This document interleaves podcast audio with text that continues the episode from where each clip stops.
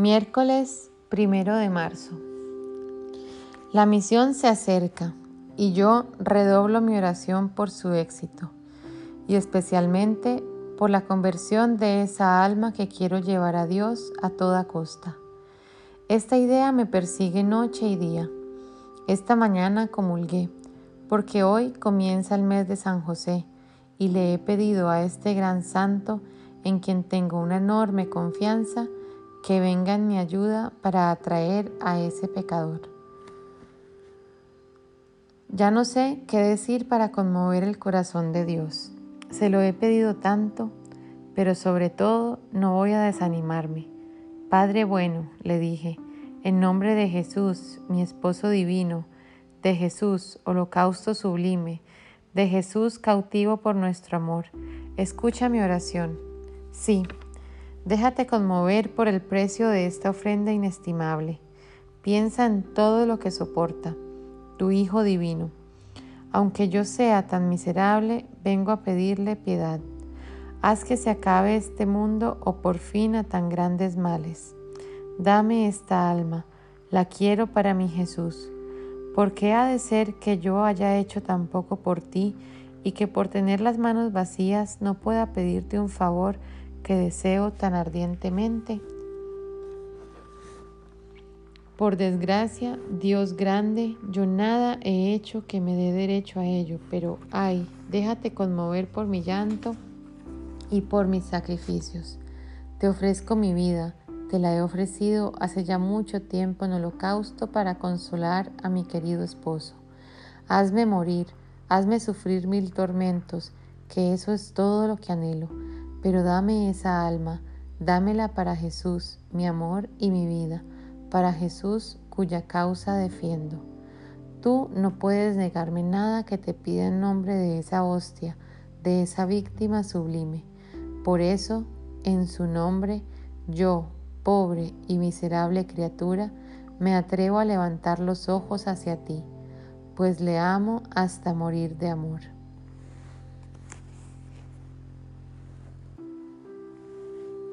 Sábado 4 de marzo.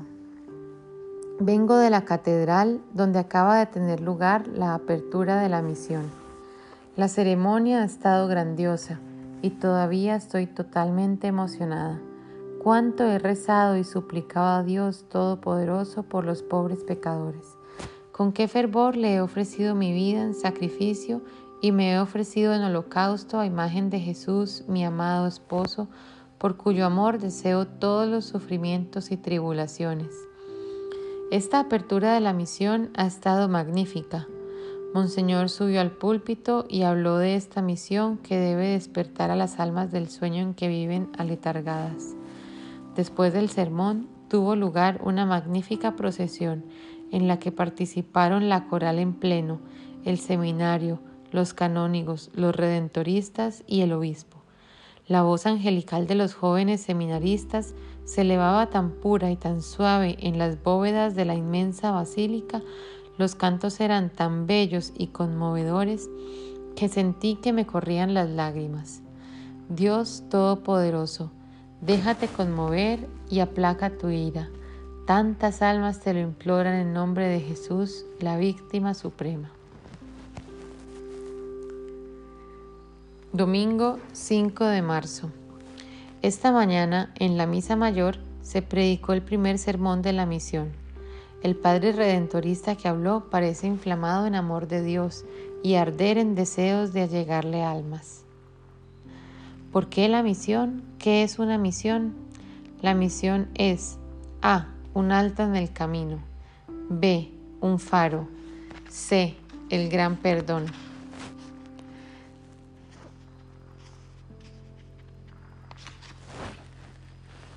Durante toda esta misión quisiera tratar de anotar después de cada charla los puntos más importantes y los que más me hayan impresionado. A. Un alto en el camino. Aquí en la tierra, el caminante, cuando va a subir a una montaña, se detiene al pie de la cuesta para descansar, para recobrar fuerzas y comprobar si está en el buen camino. La misión es un alto en la montaña que nos llevará al paraíso. B. Al atardecer, cuando cae el crepúsculo sobre las olas del océano, se enciende un faro para que guíe a los, viajeros, que se perderían si no tuviesen esa luz que debe mostrarles el camino que han de seguir. La misión es también ese faro. C. Se ha luchado todo el día. El campo de batalla está cubierto de muertos y de heridos. La hermana de la caridad se acerca al pobre soldado agonizante. Con corazón de madre y con dulzura de ángel, cuida al pobre moribundo y lo devuelve a la vida. También la tierra es un campo de batalla. Cuántas luchas, cuántos combates, cuántos heridos, cuántos muertos para la vida espiritual. Y entonces Dios envía la misión para resucitar a los muertos y para curar a los heridos. Es el tiempo de la misericordia y del perdón, un tiempo en que Dios distribuye la gracia a manos llenas. No dejemos pasar este tiempo bendito, recojamos todas esas gracias, es una ocasión única. Dios mío, ten compasión de nosotros, te ofrezco mi vida en sacrificio por el fruto de esta misión. Hazme sufrir, pero escúchame, mira mis lágrimas y mis suspiros piedad, misericordia, Dios Todopoderoso, en nombre de Jesús, mi esposo amado, de Jesús, mi vida, mi supremo amor. Me encuentro desconsolada.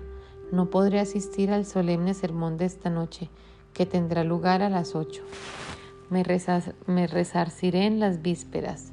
Ay, en vez de ir a cenar a la ciudad y charlar de cosas fútiles, preferiría muchísimo más ir a la misión. Lunes 6 de marzo.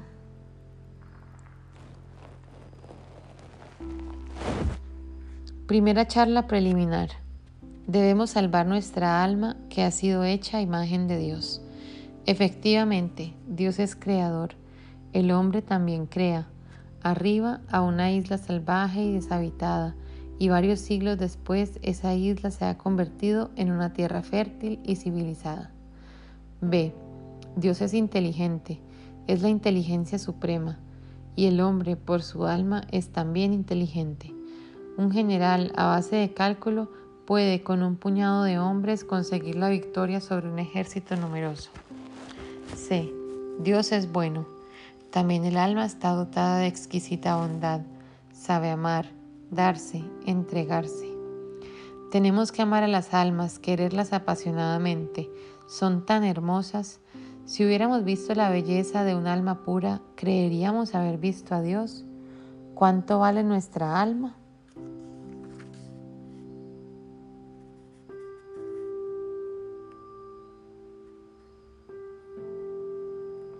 Padre eterno, no te conmueves, ¿qué te falta todavía? Almas, Dios mío, necesito almas a costa de cualquier sacrificio. Mi vida entera será una expiación Estoy dispuesta a sufrir lo que sea, pero piedad, misericordia para el mundo en nombre de Jesús, mi divino esposo, de Jesús a quien quiero consolar.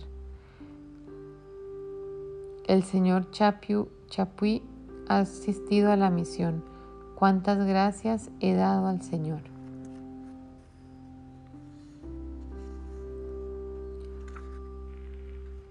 Noche.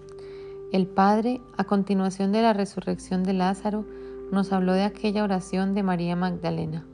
Ay, ¿qué no obtendríamos si supiéramos orar? Oremos, sí, oremos para atraer a esas pobres almas que ya no saben orar. Padre Todopoderoso, ¿no te sientes contento al ver las iglesias llenas de almas que vienen a pedirte clemencia? Ten compasión hazme sufrir mil tormentos, pero dame almas para Jesús, mi amado.